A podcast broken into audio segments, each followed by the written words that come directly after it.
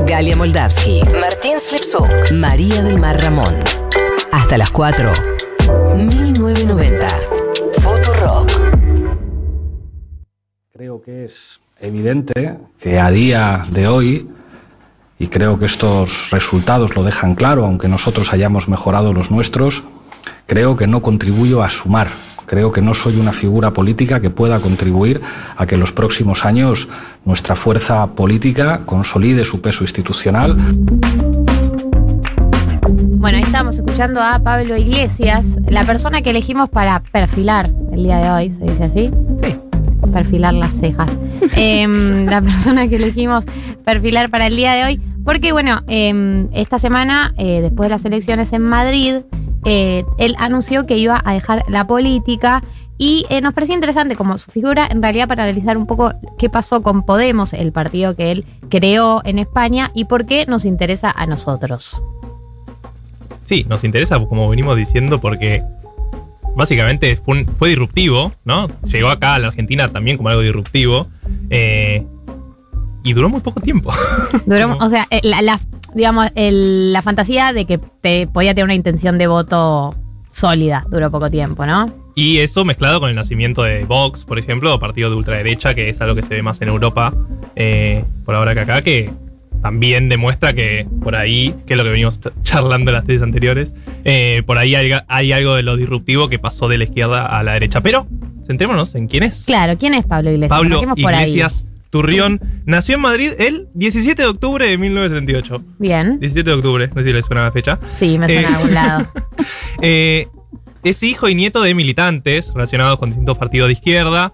Eh, fue secretario general, como decíamos, de Podemos desde 2014. Pero tenía, desde antes, tenía un background, digamos, eh, bastante académico. Él estudió algo así, estudió ciencias políticas, hizo máster, hizo doctorado, estudió en Cambridge, por ejemplo, estudió en la Complutense de Madrid, como Zetangana, otra Claro. persona de la que vamos Por a hablar supuesto. ¿Sabe, amigo? hoy. Eh, tal vez se cruzaron por la facultad, quién sabe. Qué lindo, Oh. lindo. Lo dijiste y me emocioné. No Claro. mis emociones, ¿sabes? Solo pensar en la cruzada en el pasillo. Claro. Bueno, Eh, pero bueno, estudió distintos temas, como decía, de abogacía, ciencia política, estudió cursos de filosofía de comunicación, eh, cine, psicoanálisis. Un estudioso, básicamente. Antes había estado, en su juventud, había eh, estado afiliado en la Unión de Juventudes Comunistas de España. Y después de toda su carrera académica, empezó a aparecer en los medios más como panelista, digamos. Empezó a tener ciertas columnas de opinión en algunos medios, primero bastante poco masivos. eh, y después ya sí empezó a ir a medios más conocidos como La Sexta, por ejemplo, si conocen, no sé por qué conocerán. No. Pero bueno, un medio de España, como televisiones, como si fuera panelismo Claro. tipo, intratable. garpaba como panelista. Claro, garpaba como panelista. Pero en un contexto en el que su idea, como decíamos, era disruptivo. Piensen, crisis 2008, subprime, eh, todo lo que fue Occupy Wall Street, que después en Europa pasó algo muy similar, y todo lo que fue con las políticas anti. eh, bueno, anti-derecha, digamos, y anti-mercado, por así decirlos. En España fue muy fuerte también. Todo el tema de las hipotecas pegó muy fuerte en España. Eh, y ahí como que nació este germen de, de Pablo Iglesias. Bien, y, de Podemos, ¿no? Que, que surgen. Bueno, eh, una de las cosas que, que también caracterizó el surgimiento de Podemos es que Podemos es como un conjunto de académicos que se juntan y hacen un partido, porque en, en el primer Podemos, como ni bien aparece, eran un, un conjunto de académicos de izquierda, pero que principalmente se dedicaban a, a la academia. No es que vos decís era un grupo de militantes barriales o gente, como, sino que eran un grupo de académicos que hace una experiencia partidaria. A ver cómo Mm. esto que estudiamos eh, y estas experiencias que nos interesan, cómo las traducimos en un partido. Para mí lo interesante de Podemos también es que se agarra del, del movimiento de los indignados, digamos, que, que- que parte de ahí, y de hecho el primer manifiesto, que se llama, eh, el primer manifiesto que, que publica Podemos es, se llama Mover ficha, convertir la indignación en cambio político. Entonces, de alguna manera, retoman todas esas, eh, esas, esas quejas, esas reivindicaciones por un lado y quejas por otras que estaban en el movimiento de los indignados y eh, intentan canalizarla en un partido político. ¿Qué pasa con Podemos? Para mí, otra cosa interesante es. em, intentan desde el principio, o sea, como que al principio eran más radicales. De hecho, cuando nacen, nacen como anticapitalistas. Una de las de los principios que estaban era eh, anticapitalistas. Por ejemplo, en, en los puntos que, que Iglesias marcó en el primer Podemos, ni bien nacen, era, por ejemplo, em, buscaba la aplicación plena del artículo 128 de la Constitución, que es que decía que toda riqueza del país eh, está subordinada al interés general, por ejemplo. O pedía también educación y sanidad pública, eh, pedía también eh, la oposición a la reforma restrictiva de la ley del aborto. Tenían como un carácter un, un poco más radical eh, con respecto a algunas cosas, pero sin embargo eran como muy, muy atractivos. Eh, o sea, es como una veces piensa como a la izquierda, como de alguna manera como la tenemos asociada acá y en muchos países del mundo, como algo medio que ya conocemos, las consignas son repetitivas, captan siempre medio al mismo grupo de personas, no tienen una capacidad de crecimiento muy grande. Y acá aparecen esta gente, Pablo Iglesias, que es joven, laxo, descontracturado, va a la televisión y recontragarpa, Habla muy bien, una capacidad oratoria muy buena. una capacidad oratoria muy buena. Agarra a todo este, este grupo de personas que eh, habían quedado como por fuera y que no estaban siendo canalizados estos reclamos ni por el PP ni por el PSOE. eh, y buscan como una salida izquierda copada, digamos. Y creo que eso generó ilusión en España, pero en, en, mucha parte del mundo. Acá, viste, lo, lo acusaban de que el kirchnerismo estaba como muy copado con Podemos, eh, y muchos de nosotros nos copamos, eh, porque en algún momento, muy al principio, eh, parecía que venían por todo. De hecho, estaba viendo unos estudios que hicieron durante el año 2014. Eh, en el año 2014 hicieron un sondeo el Centro de Investigaciones Sociológicas eh, que dejaba a Podemos como la segunda fuerza política en intención de voto. O sea, hubo un momento donde se creía que realmente tenía una intención de voto que podía llegar a romper con eh, la dominación del PP y del PSOE. Bueno, y ahí desembarcan en el 2015, que es un muy buen año para, para Podemos. Logran conquistar algunos lugares institucionales, bastantes escaños en el Congreso. Muy ágiles en, en ese tema discursivo, en entender también la dinámica de redes sociales, discursos muy cortos, muy eficientes en el 2015. Videitos virales. Vide- mucho videito viral, además surge también la figura, o sea, aquí vamos a hablar de, de- hay, hay, un, hay una terrible interna en Podemos entre Pablo Iglesias, de quien estamos hablando, e Íñigo Errejón. Em, pero durante el 2015, 2016, 2017 también empiezan a surgir cuadros femeninos súper interesantes en, en Podemos. Surge Irene Montero, eh, que ahora de hecho es ministra de, Igualdad en España, pero que empieza a meterse muy fuerte con el tema de- del feminismo. Es también la compañera de Pablo Iglesias. Eh, y en el 2015 ellos tienen eh, una alianza con las alcaldías de Barcelona y Madrid, con Manuela Carmena y con Ana Colau, como eh, logran un, peso fuerte.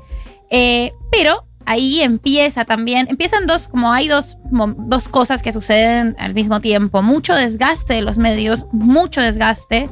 Les dan muy duro, le dan muy duro a la figura de Pablo y una interna fuerte y cada vez más fuerte y más pública con Íñigo Errejón. Bueno, de hecho, para mí esa interna, que es la interna entre un Pablo Iglesias mucho más eh, de izquierda clásica, que de hecho está a favor de unirse con eh, los partidos de izquierda que por ahí se lo consideran, entre comillas, más piantavotos, digamos, como que ellos decían, bueno, nosotros somos esta tercera posición de una iz- izquierda populista que puede acceder a una mayor cantidad de votos, y empiezan a querer hacer alianzas con eh, la izquierda más clásica, que es el palo Pablo Iglesias, y Íñigo Rejón tenía esta idea de no, no hagamos esas alianzas, mantengámonos por fuera porque nos va a quitar votos. Y de hecho, cuando se va Monedero del, de Podemos, Juan Carlos Monedero, que fue uno de los, de los fundadores también en el 2015, dice la siguiente frase, dice, em, Monedero dijo de la estrategia de Íñigo Rejón que eh, lo que buscaba Íñigo era parecer buenos chicos y que estaba intentando imponer una concepción más práctica de la política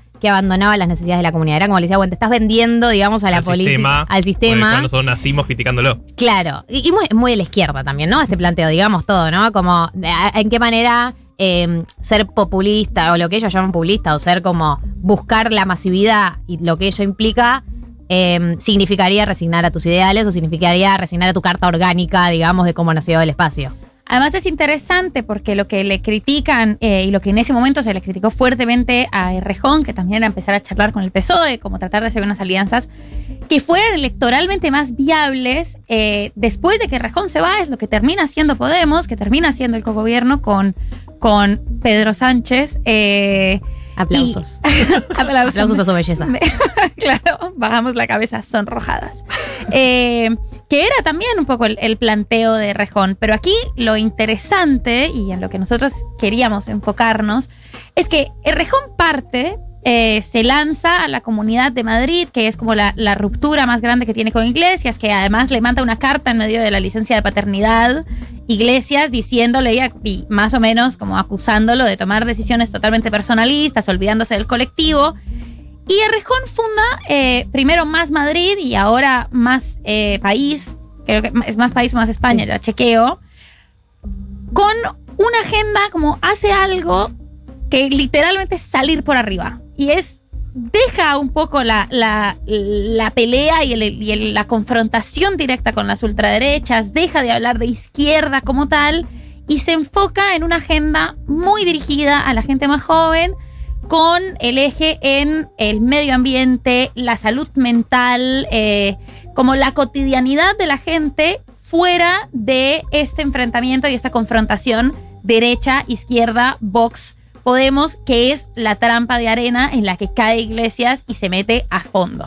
Eh, quiero aclarar para quienes eh, por ahí no están al tanto que cuando hablamos PP y PSOE, digo, el PP es como el partido más conservador de derecha de España Que y siempre el, cambiemos, por ejemplo, lo muestra como un- lo tiene como un foco eh, a PP. y el PSOE sería el, el partido más de, o sea, la socialdemocracia, como un poco más eh, central y que, más de centro, y que en el último tiempo, que también era algo que, que- que nos comentaba la gente con la que hablamos, también el rol de Podemos. ¿Qué pasa? O sea, eh, España era una democracia eh, bipartidaria, ¿no? Bipartidista, no bipartidista. sé si estoy diciéndolo bien, bipartidista. Sí, sí, Entre el PP y el PSOE. Entonces era o uno o el otro. Y Podemos lo que viene a hacer, y como de alguna manera el legado de Podemos en España, más allá de que ahora se desarmó, es que rompió con el bipartidismo y después nace también Ciudadanos, después nace también Vox. Hoy en día España no es más una eh, democracia bipartidista y ese es un legado enorme que tiene un partido para dejarle a una sociedad, más allá de lo que terminó pasando a nivel electoral eh, y más allá de las derivaciones y las internas que tuvieron, ¿no? Que, que- me parece que es, no es menor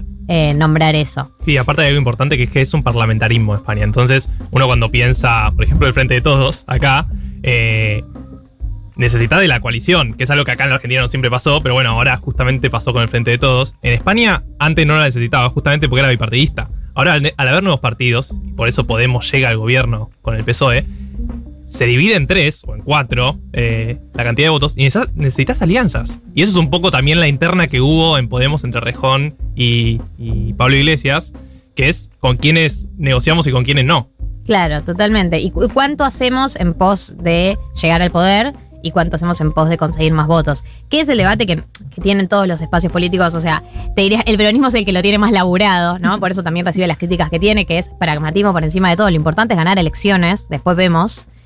Eh, pero a mí lo que me parece interesante lo que decía María es, bueno, eh, hay algo de lo que hizo la campaña de Íñigo Rejón en estas últimas elecciones, en la de Madrid, que fueron esta semana, donde sale segundo, o sea, La digamos... candidata sale segunda La, la- su candidata salió segunda, entonces digamos, no es que es una campaña que, que le fue mal, es cómo salir de las reglas de juego que nos está poniendo la derecha, ¿no? La, la derecha te pone, la regla de juego es libertad o comunismo, ¿no? La campaña del, PP con la que sacó el 40% de los votos era comunismo o libertad. ¿Cómo salimos de esos términos de debate? Porque si entramos en esos términos de debate, no hay, no son reales, o sea, digo, no hay por dónde, no hay un debate para dar ahí, porque es una dicotomía que no, que es falsa, que no existe. Entonces es de qué manera salimos.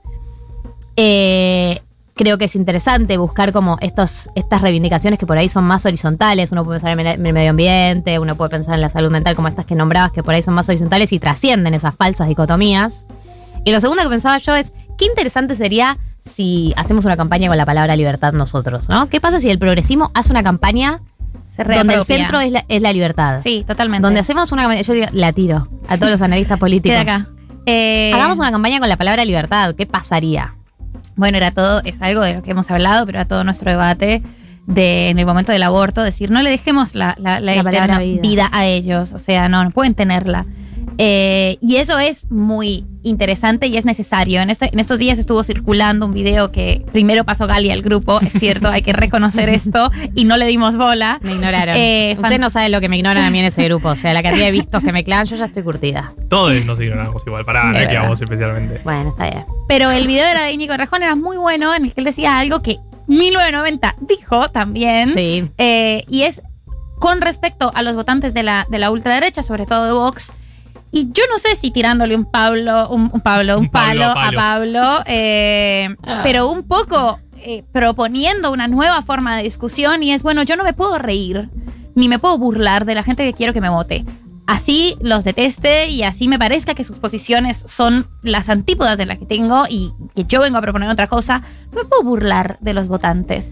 Y esa, esa, ese mecanismo y, esa estrategia de tratar de salir de esa confrontación y de decir, nosotros lo que tenemos que hacer es tener una mejor propuesta y ser persuasivos de alguna u otra manera, creo que lo que vimos en España es, bueno, funcionó. O sea, le funcionó la estrategia y quizás eso sea interesante para nosotros para pensarnos próximamente en, en este barro electoral. No solo eso, sino que yo creo que la derecha, eh, no, no hay que reírnos porque querés que te vote, sino porque además yo creo que la derecha hace buenos diagnósticos Claro. de la realidad, de lo que falta, digamos.